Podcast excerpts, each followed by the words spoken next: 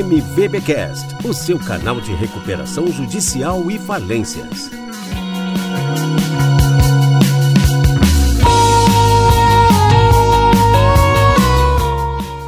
Olá, bem-vindos ao primeiro podcast da MVB Administração Judicial.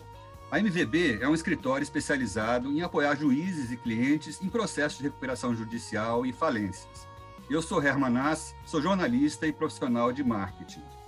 Eu gostaria de passar a palavra aqui para José Viana, sócio-diretor da MVB Administração Judicial.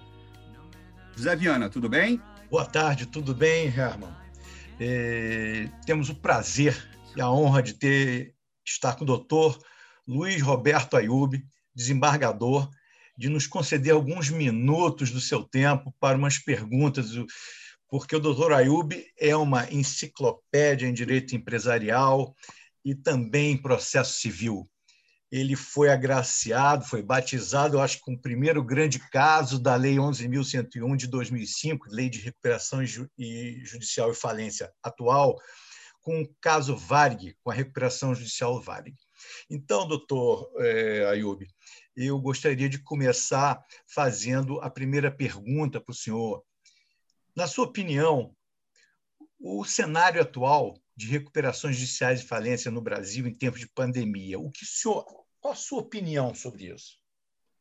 Bom, primeiro gostaria de agradecer pelo honroso convite, é, cumprimentá-lo e na pessoa do doutor Zé Viana, eu cumprimento os demais, doutor Herman, quem nos assiste, quem nos ouve aqui hoje, é, registrando que é um prazer. Né? Vou pedir licença para fazer uma, uma pequena retificação, uma pequena correção. É, sou é, é, desembargador, porém, já na inatividade, me aposentei há pouco mais de um ano. Hoje sou um colega, um advogado, é, advogo no escritório Galdino e Coelho, que é um escritório voltado tanto ao contencioso é, é, o civil, contencioso civil, né, que é um segmento importante da área do direito, como na área empresarial, especialmente na área de recuperação judicial. E parabenizo pela, pela não pela escolha do, do, do, expositor aqui, que eu acho que essa talvez não tenha sido a melhor escolha, mas o tema em si, que é palpitante, sempre foi, sempre será, é porque vivemos é, em momentos de muita instabilidade. Eu realmente fui eu não sei se o termo mais correto seria agraciado, com o primeiro caso de recuperação judicial no Brasil, foi no ano de 2005, o ano em que o sistema da recuperação judicial, eu digo sistema porque não se basta numa única lei, é um sistema composto por três leis, que depois, se der tempo, nós vamos declinar um pouco mais sobre isso, né? mas foi o caso Varig, um caso extremamente complicado, uma lei nova, uma lei que desafiou, à época, e desafia até hoje, um conhecimento multidisciplinar, e nesse ponto há uma sinergia muito grande com a MVB, que vi nascer, é, porque desafia exatamente esse conhecimento um pouco mais, se não muito mais alargado, é, do, do, do, das áreas é, de conhecimento em geral, não só o direito. O direito por si só não é o que basta para você ter conhecimento e condições de não só presidir um magistrado, mas atuar um advogado, o um Ministério Público, todos os atores que estão no entorno de uma recuperação judicial, que é muito mais bem definida, como diz, é, é, como dizem, né? Os sócios Flávio Galdino, Sérgio Coelho e Pablo Cerdeira, e este último foi quem batizou isso, quem criou esse nome, que às vezes uma nomenclatura mal colocada traz um preconceito a respeito de um instituto tão importante. Né? Fala-se em recuperação judicial, quando mais apropriado seria dizer-se proteção judicial. É uma lei que traz uma proteção para os agentes econômicos que produzem riquezas, mas que, por um motivo ou outro, por um infortúnio, mas ainda sendo viável, pretendem é, se soerguer, e para isso existe a proteção conferida pelo sistema recuperacional. Hoje, eu, é, eu não preciso falar de crises anteriores.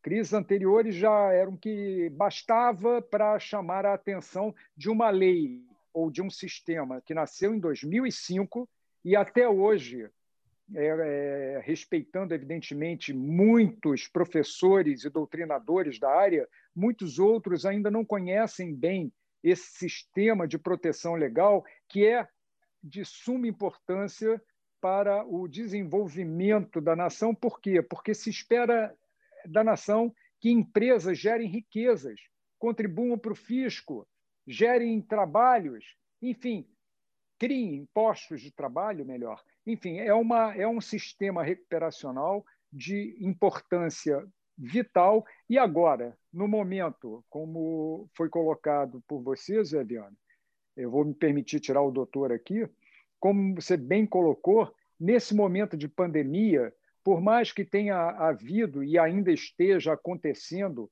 algum tipo de auxílio às empresas, aos agentes econômicos, sejam por sejam é esses, esses é, esforços havidos por atos governamentais, disciplinas legais, seja o que for, é fato e isso já se nota. Basta sair à rua e ver, e ver que muitos agentes responsáveis por essas riquezas estão fechando as portas, estão deixando de funcionar. Os noticiários a todo instante dizem o número de desempregados. É evidente que a pandemia só não foi a causadora, isso já vem a, em razão de outros momentos, de outras crises, enfim, mas a pandemia agravou essa situação, em especial no Brasil. Mas nós estamos falando de uma crise planetária, onde a recuperação judicial transita por todos os países, por uma razão única. O professor Otto Lobo ele tem uma frase de efeito que sempre me pareceu muito adequada.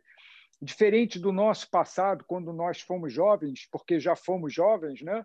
hoje o que temos, na realidade, é, espalhado por todo o globo terrestre são arquipélagos empresariais. Então, o que acontece lá do outro lado do mundo acaba por é, esbarrar aqui no próprio Brasil e vice-versa, vai para o outro também. Enfim, são empresas que são plurissocietárias, ou, enfim, são grupos plurissocietários, melhor dizendo, que se espalham por toda a nação, por todo o mundo melhor, e que acabam tendo a necessidade de um sistema de proteção. Nesse momento de pandemia, se tivermos a cultura da proteção concedida pela recuperação judicial, é, acredito que consigamos, pós-pandemia, que Deus faça que isso passe logo, que venha a vacina e que consigamos é, poder voltar à vida normal, que esses agentes econômicos eles consigam se soerguer, se recuperar, porque todos nós dependemos do seu funcionamento. Então, respondendo objetivamente à sua pergunta, nesse momento de pandemia, eu acho que se potencializa muito a figura da proteção concedida pelo sistema recuperacional. Doutor Ayub, eh, a segunda pergunta seria: quais os avanços e benefícios trazidos pelas mudanças na lei atual de recuperação judicial e falência, de acordo com o projeto de lei que está tramitando na Câmara dos Deputados? Bom, é, o projeto de lei ele já saiu da Câmara recentemente, era o projeto 6229. Né? Hoje ele está tramitando no Senado Federal e ele, é, engraçado, é uma situação muito interessante.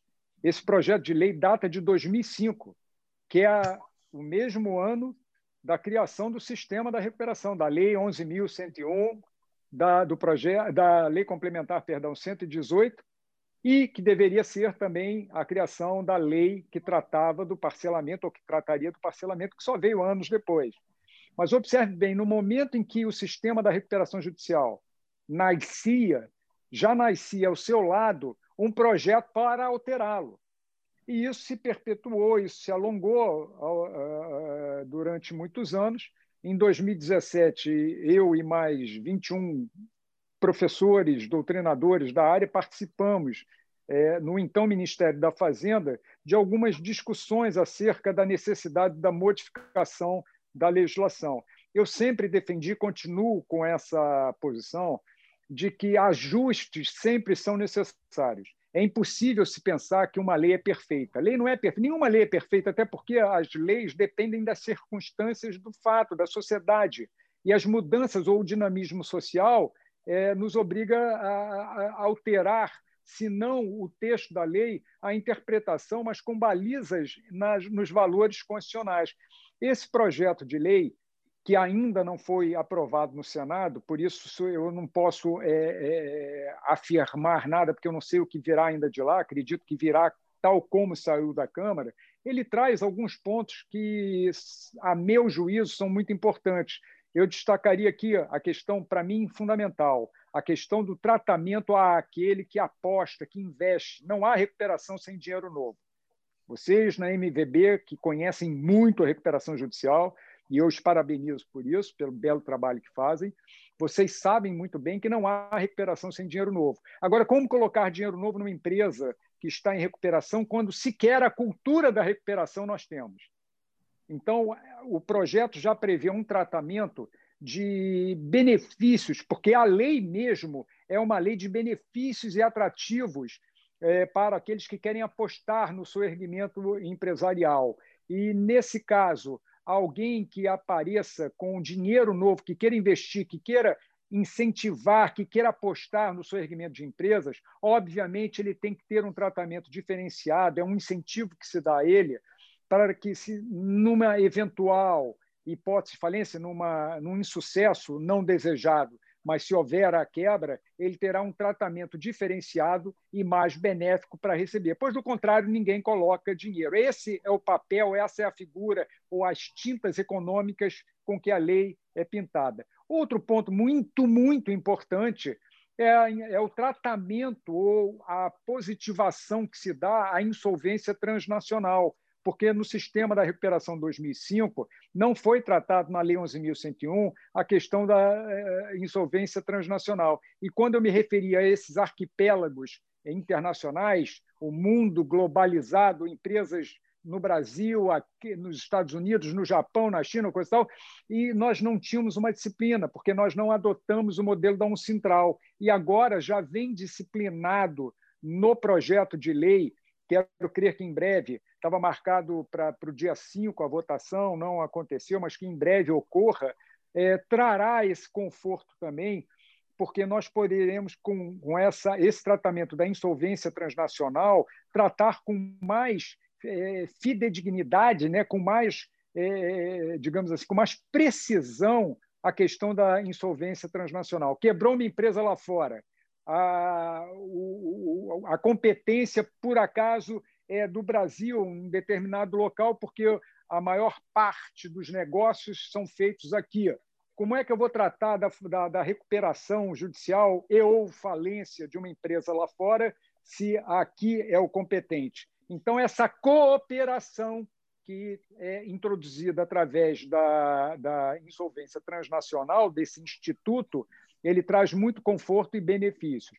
Um terceiro ponto, só para encerrar aqui, pra, porque são várias questões, é a possibilidade que se traz é, da legitimidade dos credores e a questão operacional, não sei responder como será feito isso, isso o tempo dirá. A jurisprudência é a grande responsável por construir um sistema de recuperação, muito mais do que a própria lei, a jurisprudência vem fazendo seu papel de uniformização e entendimento em todo o país.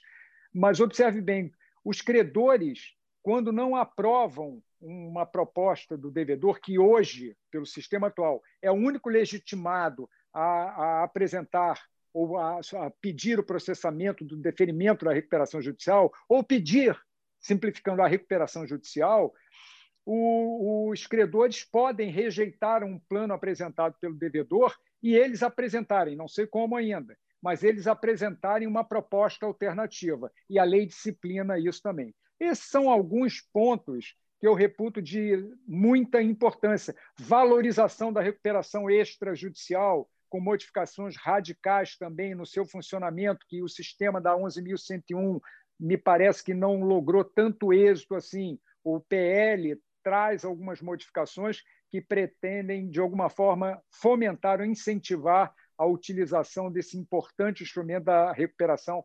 extrajudicial. Ok, muito obrigado. Ampla explanação. É, na sua opinião, o que ainda deveria ser mudado na lei para torná-la melhor e mais abrangente?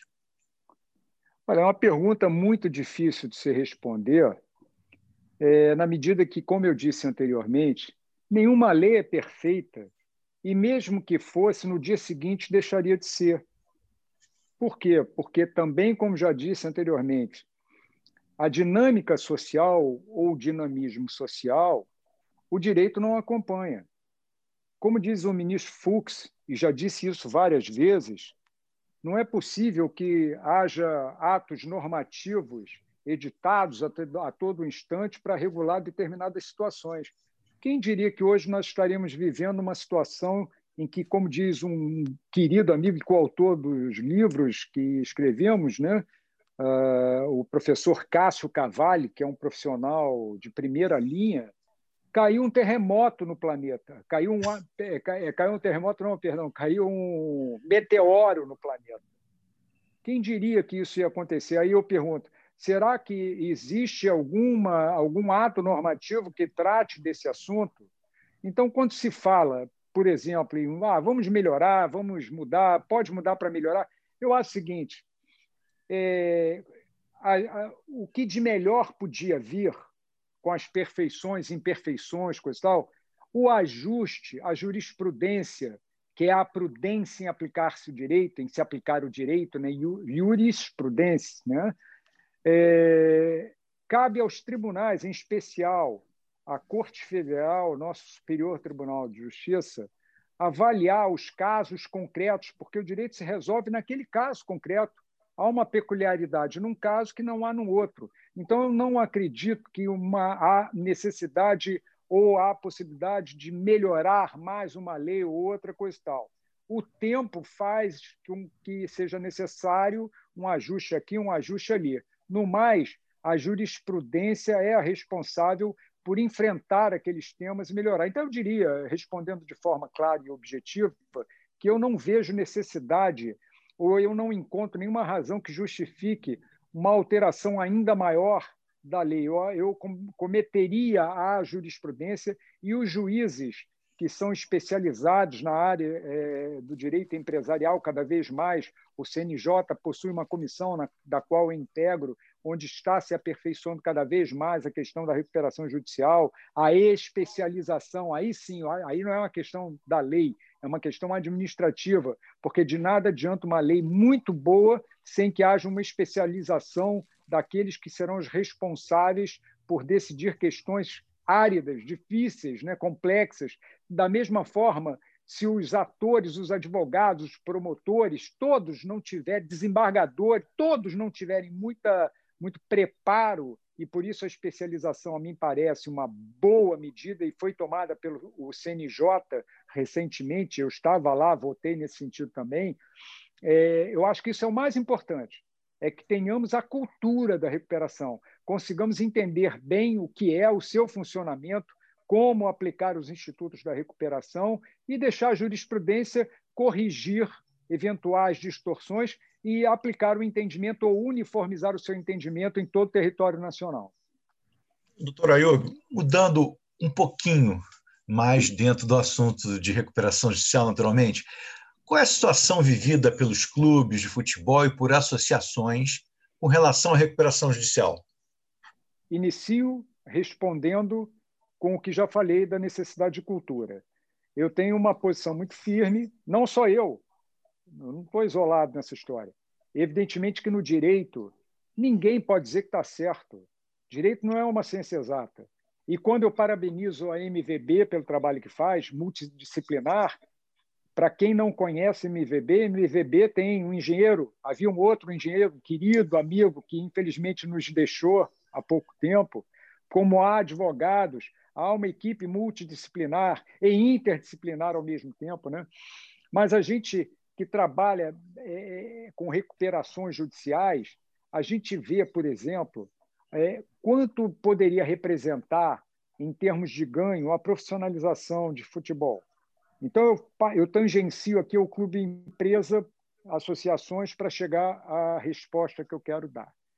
Imagine você o seguinte: é, o escritório Galdino Coelho, onde eu dele sou sócio, tenho o prazer e a honra de ser sócio, eu não atuo no processo externamente porque eu tenho uma quarentena é, é, é, decorrente da Constituição que impede que o magistrado que se aposente, seja na compulsória, ou seja, como eu, precocemente, decidi me aposentar e o fiz como é, desembargador da 24ª Câmara Civil do Rio de Janeiro, fica três anos é, proibido de praticar atos de advocacia, de advogar. Então, eu não advogo, mas não me impede de fazer consultorias internas e externas, eh, orientações, eu posso discutir questões de direito, eu só não posso praticar atos de advocacia. De advocacia. Aqui no Rio de Janeiro, um exemplo, Universidade Cândido Mendes. Nós estamos no meio de uma recuperação da Universidade Cândido Mendes, que é uma associação civil.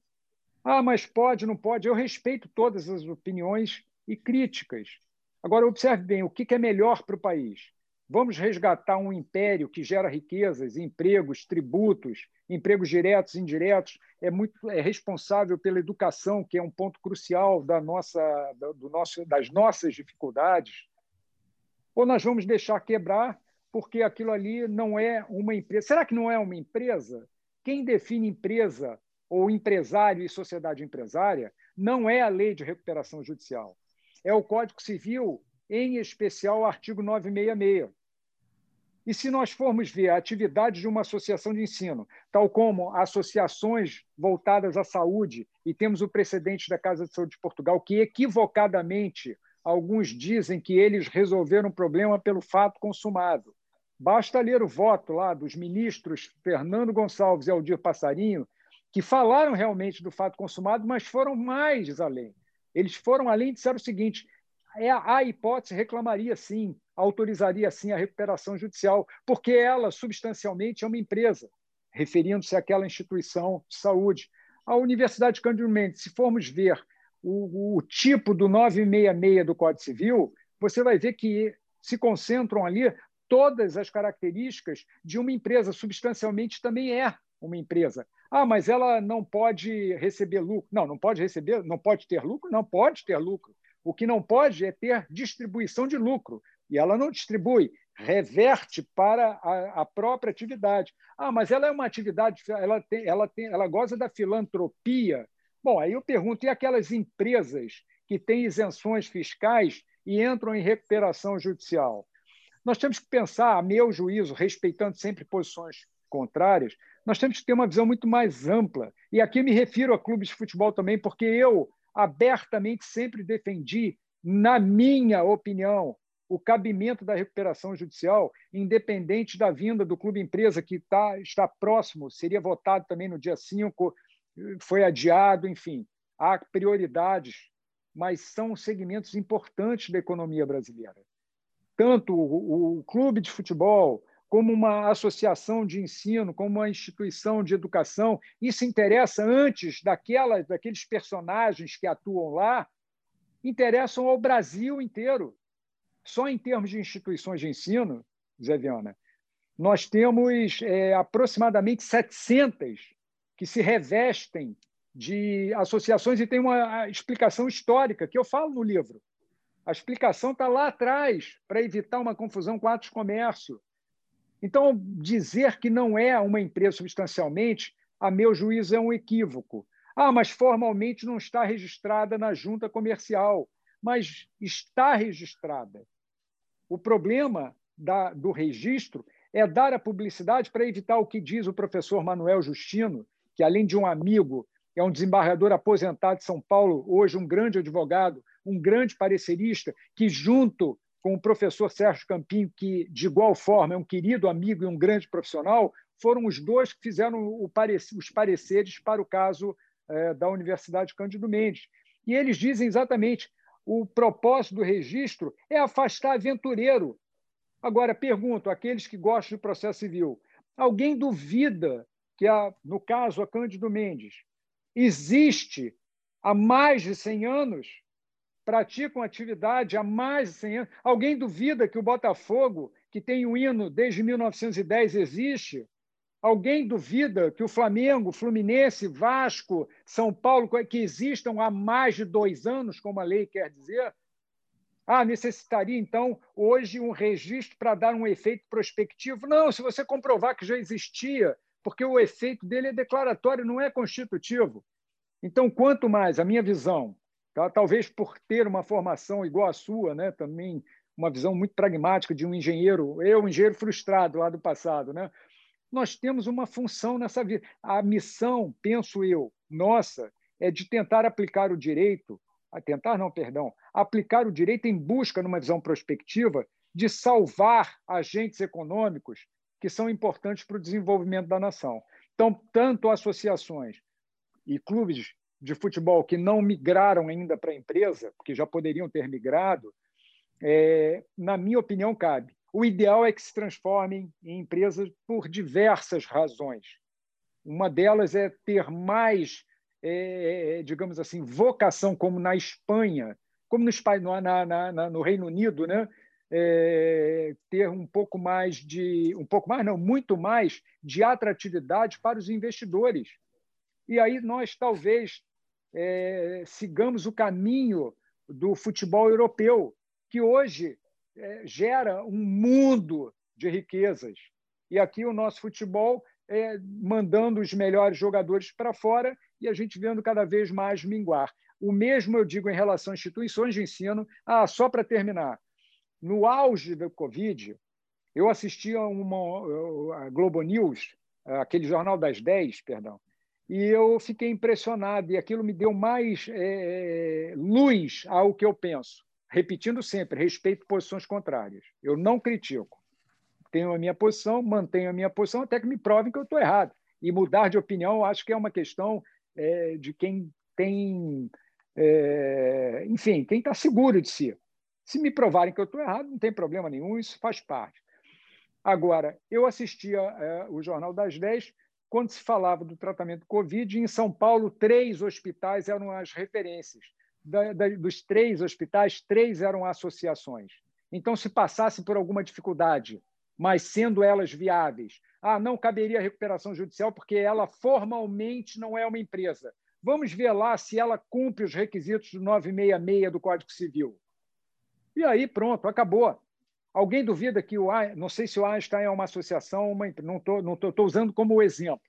Alguém duvida que o Hospital Sírio-Libanês, o Einstein, o Procardíaco, São José, tantos outros, existem e praticam atividades econômicas na forma do artigo 966 do Código Civil há anos, há anos, é impossível dizer que não, né?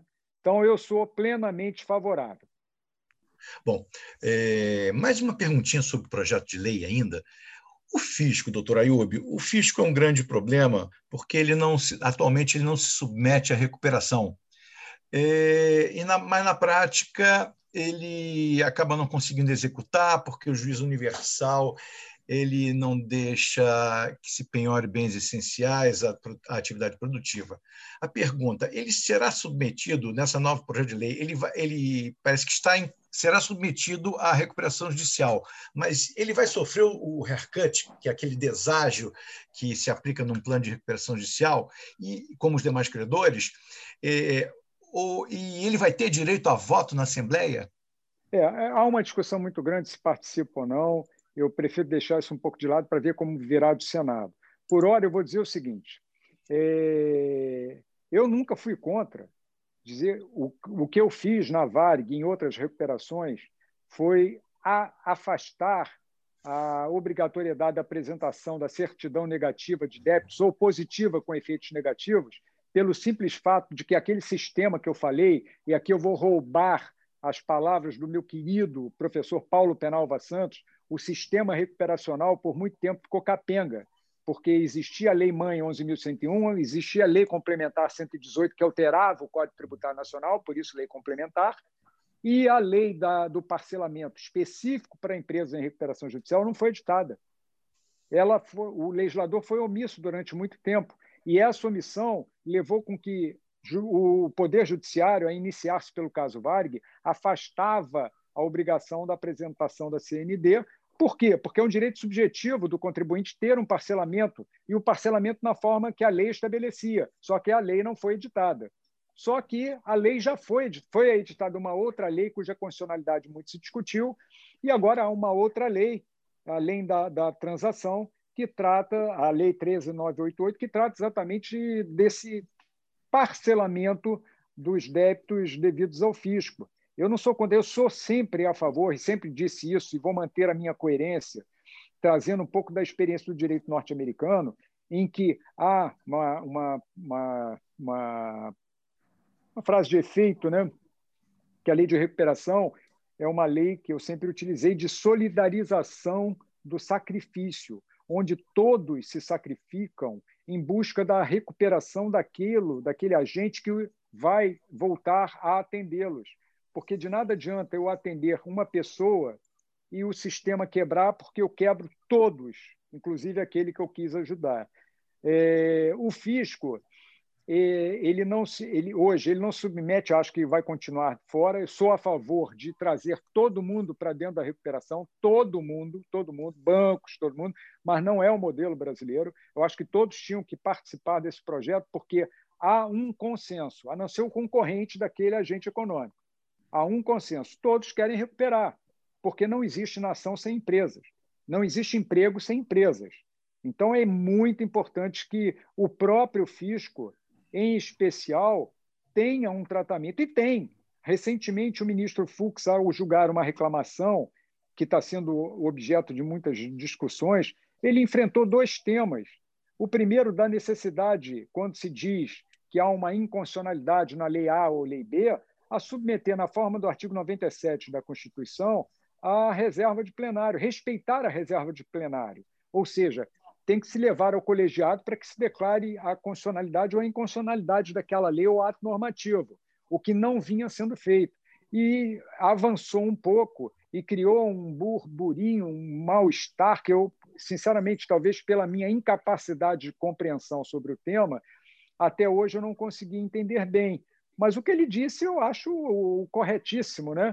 que é exatamente o quê? A partir do momento em que você tem uma lei que estabelece o parcelamento em condições A, B ou C, você já pode e deve parcelar, porque o fisco tem que receber. Para quê? Para que possa, recebendo seu crédito, praticar as políticas públicas. Né? É um dinheiro do Estado, portanto, é um dinheiro de todos nós. A lei de recuperação não foi uma lei criada é, para dar o calote em ninguém. Agora, é uma lei que, evidentemente, se um agente econômico está em dificuldade, passa por algum tipo de dificuldade e precisa de uma ajuda, de, de um fôlego, que é esse o propósito maior da recuperação, que façamos então, inclusive o fisco. Por último, doutor Ayub, é, a última pergunta, para não tomar mais seu tempo, já tomamos demais. Não, é um prazer.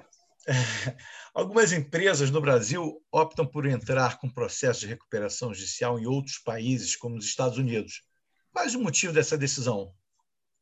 Eu volto, talvez pela enésima vez, em falar em cultura. Essa é uma pergunta que eu, eu gostaria de fazer para ouvir uma resposta. Né? Mas eu acredito que a falta de cultura, muita gente não sabe, né? não, não conhece. Eu, eu costumo dizer o seguinte: há quem goste, há quem não goste, faz parte. Agora, eu sempre critico, e esse eu critico. Aquele que não conhece não gosta, aí já é demais. Agora, seria em razão da ausência de um tratamento positivado, tal como a insolvência transnacional que hoje está no projeto de lei? Talvez seja isso. Eu não tenho uma resposta precisa, mas acredito que um seja a ausência de cultura, e isso sem, sem agressão a ninguém, a ausência de cultura com conhecimento mais específico sobre o tema.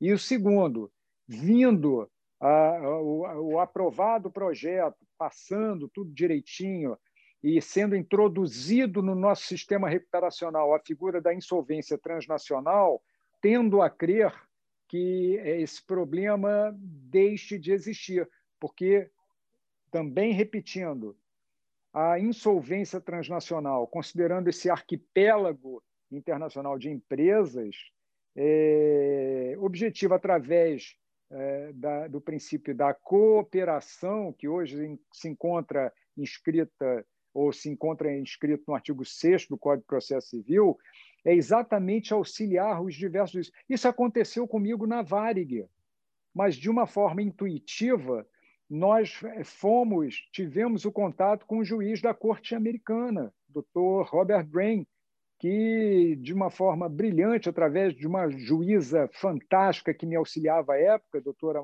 é, Márcia Cunha, é, que com ele presidiu uma audiência em Nova York, disse ele que se o judiciário brasileiro via chances de se recuperar uma empresa importante, porque assim como futebol, aviação não é só turismo, que já seria muito, porque é um segmento muito importante para a economia, mas mexe em diversas áreas, inclusive políticas de Estado.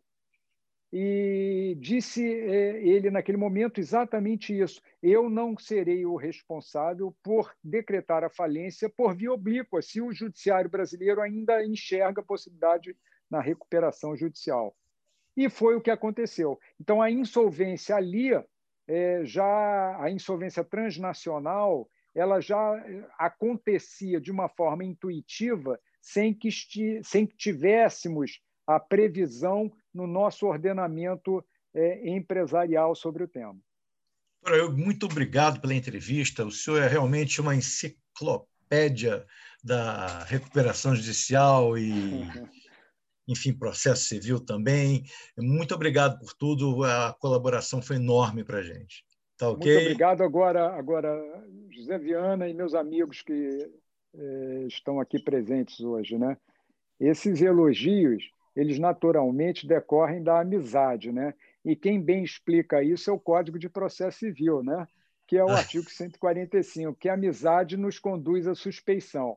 Mas mesmo havendo suspeição nas suas palavras, eu fiquei muito feliz, agradeço, é, parabenizo a todos, parabenizo muito a, a, a, ao que a empresa hoje, MVB, faz, contribui muito, profissionais de altíssima qualidade, é, reconhecido é, é, é tratamento ético que se dedica no, no que faz. Vocês estão de parabéns repito aqui, eu os vi nascer e hoje os vejo crescer. Muito bacana. Parabéns mesmo e eu agradeço a todos pelo convite novamente. Muito obrigado. Eu quero agradecer imensamente o Dr. Ayub e o Dr. José Viana por inaugurarem de forma brilhante o podcast MBV, falando sobre o atual cenário das recuperações judiciais e falências em nosso país. Esperamos poder contar com a experiência e o conhecimento dos senhores em novas oportunidades. E muito obrigado mais uma vez e até breve. Muito obrigado. Eu é que agradeço a esse honroso convite. Muito obrigado a vocês todos.